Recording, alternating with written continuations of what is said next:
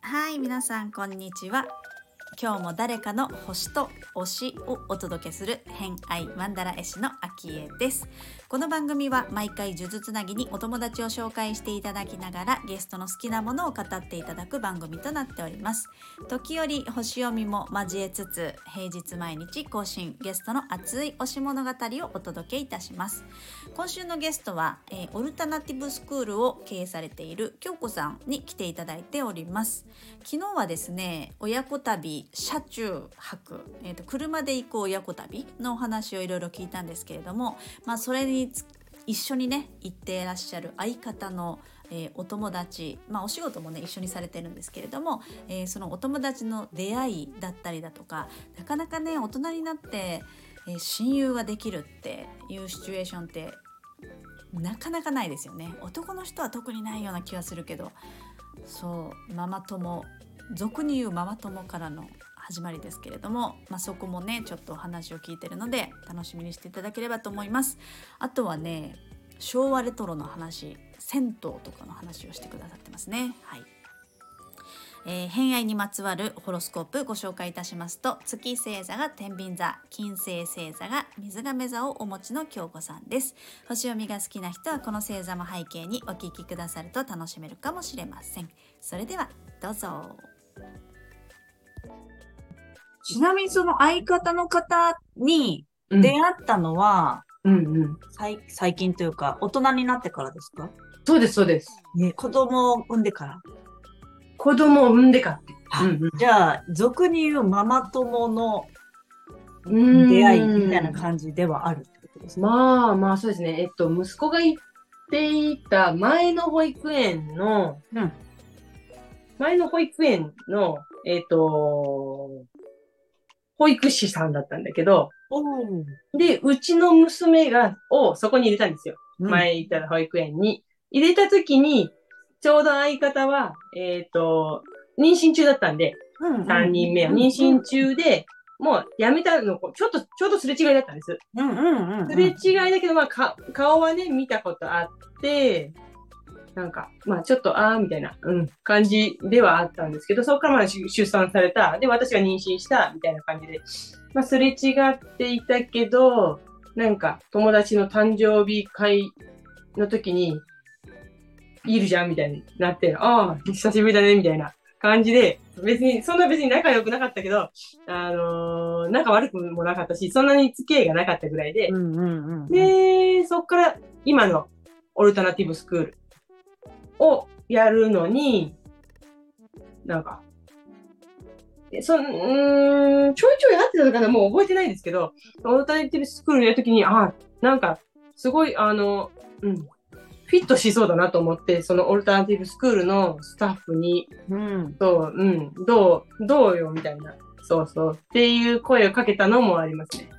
それはもう、じゃあ、そんなに話していない時点で結構何か感じて、お互い感じてた感はあるんですか？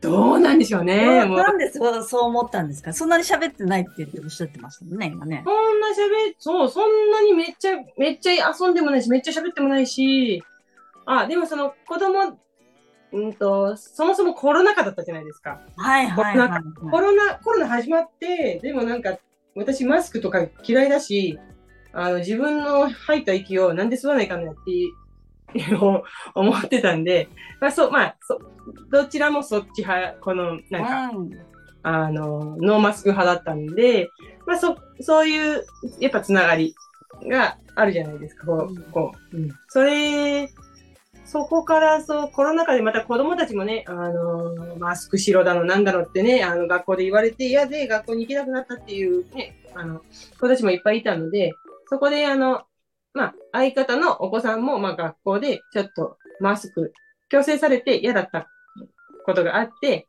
で、オルタナティブスクールちょっと見学来たのかな？おいでよって言ったのかな？忘れた。うんと忘れたけど、そう、もうすべて忘れた。はいけど、そう、そこで、あそうそうそうそう。なんか、あスタッフとしても、うん、すごい良さそうじゃん？みたいまあ、な。保育士もね、されてたのは知ってますよね。うんうんうん。うんうんうんうん。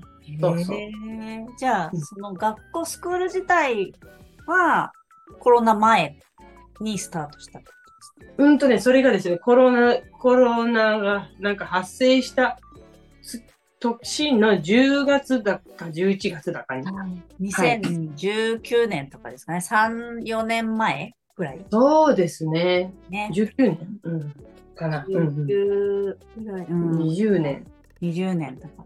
うん大体みんなやっぱ3年、この3年って、うんもう本当にみんなこここにね、ラジオに来てくださる方は、はい。大体そこのやっぱタイミングがターニングポイントで、まあみんな同じ状況で生活が一変したりとか環境がもちろんね、同じ状況で変わってるので、思うところもあり、自分をこう外に出すっていうタイミングでもあったんだなっていうのもすごく感じましたけど、まあでもそういう出会いもあるってことですもんね、やっぱりね。そうですね。前方とか似てる人たちが、やっぱ学校に来られる方たちも似たような感じの方が多いですかね。そうですね。そもそも、あの、うんと、私もワクチンを打ちたくない派なので、あの、まあ、マスク絶対だわとか、ね、あの、そういう人はまず来来ないっていうか、うん、そうですね。そうそうそう。そううんで、うんまあ、だから、入入りの、このね、あの、こう、半分にね、人類半分に分けるんだったら、まあ、どっちっていうね、マスク、マスクしない、ワクチンするしないっていうので、の半分の人に、のための、まあ、うん、場所なのかなっていう。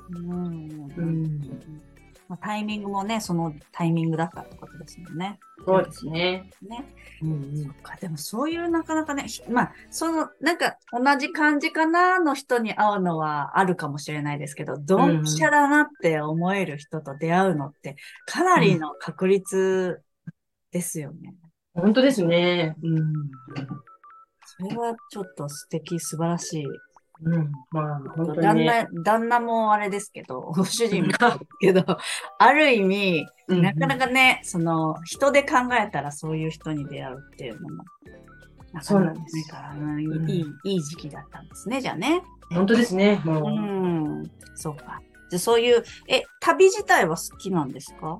旅自体は、別、にだめっちゃ好きってわけじゃなかったんですけど、うん、うんなんか、ね、いろんなところに行ってみたいなっていう漠然としたのはあって、あったけど、なんか、これ言ったらあれだけど、なんかね、私と子供二人で行ってもまあ楽しいのかもしれんけど、ね、せっかくだったら気の合う仲間とね、ね、行った方が子供も楽しい、私も楽しい、うん、う、うんん、っていう感。じですね。うんうんうんうん。そうか。でも、ここの中に、あの、好きなものリストの中に昭和の銭湯も入ってますね。はい、もうそれは大好きです。好きなんですね。それもう最高に大好きです。えーえ、温泉とかじゃなくて、本当に銭、昔からある銭湯。え昔からのどどこ、どこがこう、ひ、惹かれるっていうか。ああ、なんでしょうね。やっぱりなんか、その、なんか、昭和な感じ、えっ、と、ふ古い、古民家とかがすごい好きなんですけど、ああ、えっとはいはいはい。書いてますよね、それもね。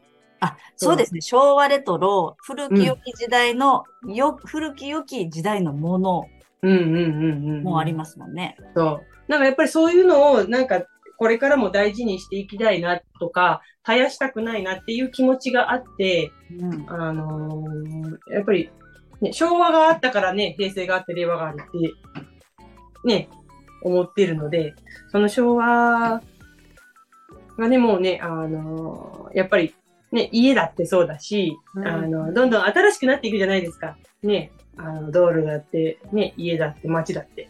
なんか、うん、なんか昔ながらの懐かしいの、懐かしいなっていう、なんか気持ちをずっと感じていたいなと思うと、なんかやっぱりそういうね、古き良き、ね、もの、時代のものをこれからも大事にしていきたいし、うんうん、やっぱその、昭和の銭湯って、あの、薪でお湯を炊いている、ね、あああ。のーところも多いんですね。あの、うん全部じゃないんですけど。うん、で、やっぱり薪のお風呂って、あのー遠赤外線なんですよ。うん。あのーガスとかで、あとあのーねエコキュートみたいな、電気でなんかね、温めてる、ああいうのと、まあ、全然違う。違うんですね。ねそうやっぱりの感じも違いそうん、違うと思う。う。うんそうだからやっぱりなんかね、昔からのそうやって薪でお風呂炊いて、それに入る、はい、未だに入れるっていうのもすごくありがたいし、うん大事にしたいと思うし、そう、うん、あの、やっぱりその良さもみ,、ね、みんなに分かってほしいし、うん、みんなで大事にしたらそういうね、頑張っている銭湯がいつまでも続けていけるかなと思うし、うん。経営なんでやっていけないって、ね、いう風になって潰れていってしまうのがすごくもったいないし、寂しいなと思うので、そう、うん昭和の銭湯は、ね、とにかく大好きですね。まあその銭湯以外のそういった古き良きものっていうふうに書いてあるのもやっぱり昭和なんですか、古き良きのその古きっていうのはなんか明治大正江戸とかもあるんですか。あやっぱり昭和っぽい感じ。うん。そそうね、あの、そうですね。なんかやっぱ昭和が好きですね。なんか、平平成に、平成になってくるとなんか、ね、自分の小さい頃うんの、ね、こう、バブルの時期に、なってくるああ、そっか。うん、うん。バブルはしなんか古くないなって思ってしまうんで、うん。そうそそういうう。ね、うん。薪で銭湯とか、そう。そういう時代ってことですね。そう、もう今なくなりつつあるところがもうすでに昭和なのかなって思うので、ああ、うんうんううんうん。ん、なんか、ほっとできる、ほっとできる古き良きものをね、やっぱりなんか、平成ではないなっていう自分の感覚で、の中で、そう、思うんで。確かに、古くからあるものもたくさんあるけど、なくなりそうなのは確かに昭和のものなくなりそうなうん。感じはありますね。なんかその前のものでも今あるものは多分ずっと残っていけそうな感じしますけど、うんうんうん昭和のってそうかもしれない。こうんう、生活が、スタイルが変わると、ちょっとずつ風化していきそうですね。そう、うんそうなんですよ。便利になんかね。傾いていきますからね。そうなんですよね。うん本当に。はいということで今回の「偏愛マンダラジオ」いかがだったでしょうか？大人になってからできた友達しかも親友っていうねドンピシャな人なかなか出会う率少ないんじゃないかなと思うんですけどやっぱりこう共通言語があるっていう人って仲良くなりやすいと思うんですよね。それがやっぱり子育て子供が一緒の世代だったりすると子供を通じた話もたくさんあるし悩み事もね同じ段階ステップ踏んでいくっていう意味では、まあ、ママ友もねすごく仲良くはなる対象なんじゃないかなとは思いますけれども、私も子供を産んだ時広島県で産んだんですけれども広島の時の子供が1歳の時に出会ったお友達がすっごく仲良くなってあの今全然離れてね愛知県と北海道っていうちょっと離れてますけれども子供も同い年であのすごく大好きなお友達が、まあ、今でももちろん交流もあるしたまに会ったりしますけどねおともあの子供同士で誕生日の電話したりとか してますね。男女なんですけどね。そう、まあ、そういう、えー、とママ友からのお友達もいるしあとはこう時代的に SNS がね盛んですごくこうデジタルご近所さんとかあのでオンライン上で仲の良い人同士だったりオンライン上でつながるっていうことはこう、ね、タグ付けでひ紐づいてこう会ったりとかセミナーで一緒になったよとかっていう人だったりすると同じ趣味だったり好きなものが一緒だったりっていう割と昔よりも今の方がアンテナみんなね立ててるので引っかかってお友達になりやすい環境なんじゃないかなと思うので意外とあのそんなに会ったことないけどすごい仲いい人っていますよね。オンラインでね、うん、全然離れてたりするけど気の合うというか全然気を使わない感じ。それで「初めまして」ってあっても「初めまして」の感じがしない人 めっちゃいますよね。あのそういう人に私もリアルに来年は 会いにたくさん行きたいなって思ってるんですけど。そうバリ力ね。あと温泉の話ありましたね。温泉ちょっと私札幌市で銭湯を調べたんですよ。あのね北海道はあ、まあ、札幌の話しますけども札幌で一番近い温泉って定山系温泉ってあるんですけど車で40分とかそれぐらい結構30分40分の近いところなんですが、まあ、そこサクッと行ける温泉もあるんですけど銭湯も意外とあるんですよ。札幌市だけで見ると何件29、ね、件北海道公衆浴場業生活衛生同業組合っていうところがあって そこで調べたら、えー、札幌市で29件ありましてまあうちから近いところで言うと丸山温泉とかね。昔はね前に住んでた家の裏に銭湯があって一回お湯が出なくなった時があったんですよ。水道管破裂かな。なんか耳を澄ますと小川が流れる音がする日があって。なんか音がちょろちょろずっとしてるんだけど何の音だろうと思って探して探しても普通に蛇口は出てなくて。あの床下があるんですよその家。床下があって床下バッて開けたら 床下小川が流れてたっていう事件ありましたね。あれは普通に水道管が破裂っていうか水道管が壊れて そこからジャージャー出てたっていう。怖くないですか？一軒家だったんですけど。あの時は、まあ、あの水道屋さんが来て水道局の方が来て直してくださったんですけど小川が家の下で小川が流れるっていうね。あの時は、まあ、あのお湯が使えなかったので、えー、裏の銭湯に行って入ってましたね。冬めっちゃ寒いの。そう。北海道の人歩いて銭湯やばいですよね。多分。頭とか凍っちゃいそう。私あの時いかなんか1日とかだったんですよ。でも子供は部活とかサッカーとかやってたからあの風呂は必要で。